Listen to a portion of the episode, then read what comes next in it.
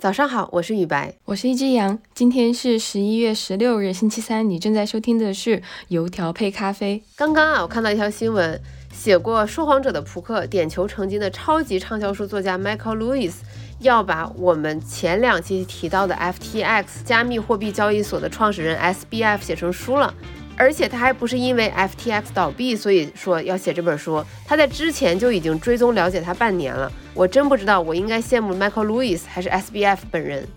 嗯，那我选择羡慕 Michael Lewis 的读者们吧。那也就是我们 又有好书可以看了。对，Anyway，呃，那雨白，你今天想跟大家分享怎样的资讯呢？首先想跟大家聊聊，我们都觉得很重要，但是可能没有时间去了解的 G20 上发生了哪些事情。那作为一个半吊子的环保主义者呢，我想跟大家聊的是腾讯压住电动自行车出海赛道这件事情。首先，我们来看看 G20。之所以会选择这一条资讯，是因为我们都觉得这个事儿很重要，毕竟中美两国元首会晤。但是平时我们可能都会觉得说，这种政治类的新闻，我们实在是太难看懂了。那么我们油条配咖啡就想说，能不能从中找出一些有意思、有趣的事情或者线索来分享给大家？其实最近半个月，东南亚地区特别特别热闹。为什么这么说？是因为东亚峰会 G20 和 APEC 是扎堆开会。前几天东亚峰会是在柬埔寨举行，现在呢 G20 是在印尼的巴厘岛举行。那么与此同时呢，亚太经合组织 APEC 的这个领导人非正式会议其实已经在泰国举办了。那么毫无疑问的是，虽然这些会议扎堆。全球的目光都聚焦在 G20 中美元首会晤的这件事情上，这也是为什么今天 G20 会是我们关注的一个焦点。其实，在了解这一次 G20 峰会的时候，我会很好奇一个有趣的事情，就是为什么会是印尼？G20 它其实是涵盖了主要的发达经济体和新兴市场经济体，那包括。我们熟悉的什么德国、法国、美国、英国，也包括沙特阿拉伯、土耳其等国家。但是有资格进入 G20 的东南亚国家有且仅有印度尼西亚一个国家。就为什么会这样？那除了印度尼西亚经济规模大、人口众多之外，他们过去几十年在国际政坛上的表现，我觉得也是帮他们赢得这一席位的很重要的原因。比如说，我们在中学课本上都学到过的万隆会议，就是周总理提出处理国际关系十项原则的那个万隆会议。当时的背景是二战结束之后，印度尼西亚获得了独立，他们的总统就觉得说，我们亚洲国家应该发出自己的声音，于是他联合了另外四个亚非国家，讨论了民族独立与主权、反帝国、反殖民斗争等等等等的议题，一步一步的帮印度尼西亚取得了更多在国际政治上有利的一些身位。那么回到 G20 会议本身，那么我们先讲讲它发生了什么事情。首先呢，这次的 G20 会议有点变成了俄乌隔空喊话 bot，毕竟俄乌冲突在地球的另一端还在如火如荼的进展中。在印度尼西亚当地时间十一月十五号，这个乌克兰总统泽连斯基就在峰会上发表视频讲话，提出了十个提议，包括他们想要和俄罗斯全员交换战俘，然后呼吁战争结束等等等等。那么俄罗斯也不甘示弱，他们的外交部长在当日的新闻发布会上还批评了他的这种做法，说这个 G20 峰会不是讨论俄乌冲突的正确场合，你们乌方提出的这些谈判条件实在是不切实际。另外一个媒体很关注的一个小点是，大家很关注拜登的身体状况，在上周日举行的东亚峰会上。拜登迟到了近半个小时，G20 峰会上，拜登又迟到了三十分钟，而且还缺席了 G20 的峰会晚宴，这让大家对他健康状况的担忧达到了一个最高点。那么，回到我们最关注的中美两国最高元首会晤，我们应该怎么看？首先，这是疫情开始之后，中美两国元首第一次面对面的见面，当然也是拜登执政之后两位领导人第一次见面。很多媒体包括通稿都会强调说，哎，他们聊得非常好，聊了三个小时十二分钟，远远超过预期。那么另外一个被广泛报道的事情是，拜登说过，说啊，我了解他，他也了解我，我们要做的就是弄清楚红线在哪里。我觉得这个红线说可以帮助我们更好的理解这次会晤。包括我昨天看了一篇文章，它的标题非常打动我。他说这次会晤就像给千疮百孔的全球化打一个补丁。我觉得这个比喻非常的形象。就是虽然这次会晤他阻止不了中美的脱钩，但是他们起码尽力了。之前也有人把中美两国比作一对夫妇，蜜月期结束了，他们现在要离婚。那么对他们来说，现在最重要的是摸清对方的底线是什么。大家都想以尽可能和平的方式来推进这个问题，让这个过程变得更加的和缓。毕竟没有人希望出现鹬蚌相争、渔翁得利的这样的局面。虽然这个补丁可能我们过几年、过十几年看是于事无补的，但起码他们经历了。其实这一次 G 二零当中，我我有注意到一个细节，就是也是类似于这种打补丁的情况吧。印尼的总统佐科维多多 （Joko Widodo），好可爱的名字。对他，其实，在那个嗯 G 二零峰会开召开之前的几个月，有去乌克兰访问泽连斯基。他当时就是以一个和平使者的形象，就是去传话嘛，就是希望就是世界范围内的粮食危机都能够得到缓解。这一个举动，我觉得也是一个类似于在打补丁的行为吧。毕竟你大家也看到 G 二零峰会李白介绍的隔空喊话的这么一个情况，也也没有什么缓和的迹象。但是他仍然还是去做了。而且还有一点值得分享的是，就是这一个总统他其实不是那种外交型选手。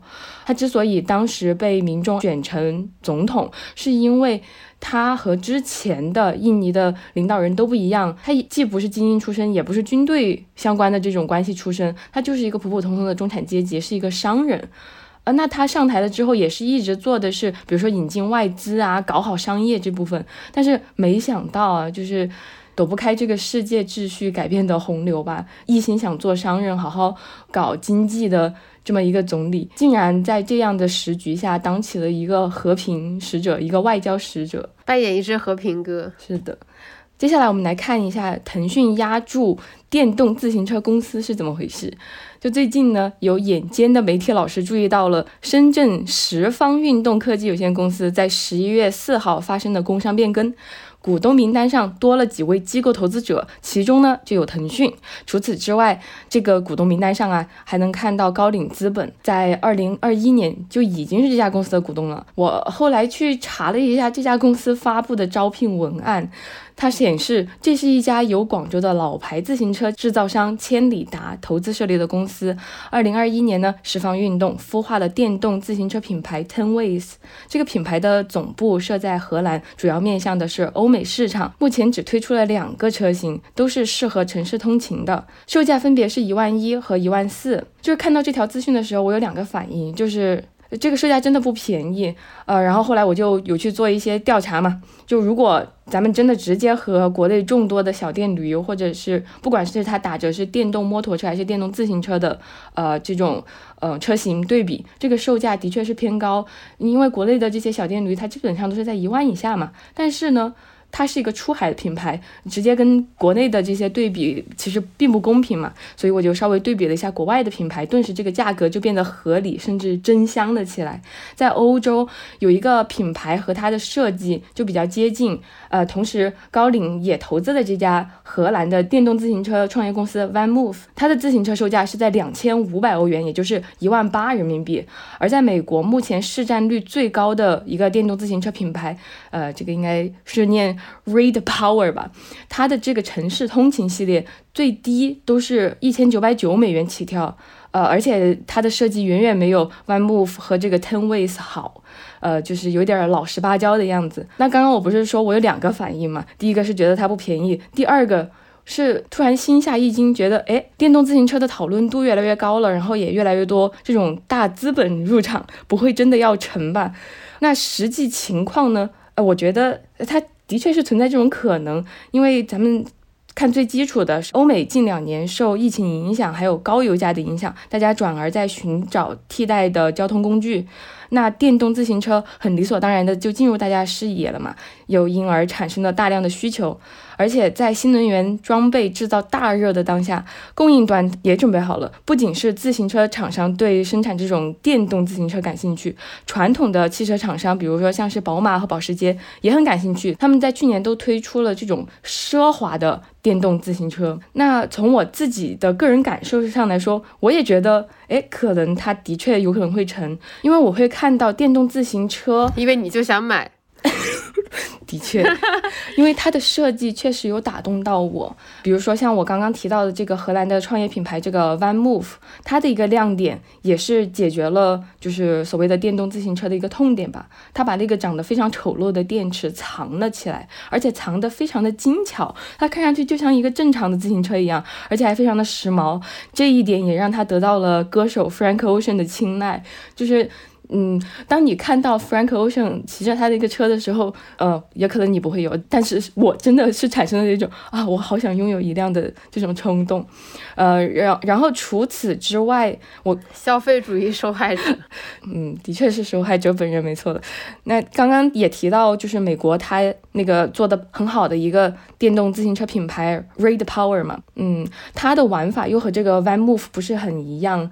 它并没有就是很优雅的把这个电池藏起来，而是走了另外一条路。它是针对不同的场景推出了各种各样的电动自行车，有山地运动专用的，有能折叠起来的，有可以买菜拉货的，SKU 非常的全面。刚刚相信大家也听到雨白对我的吐槽了，其实我从上个月。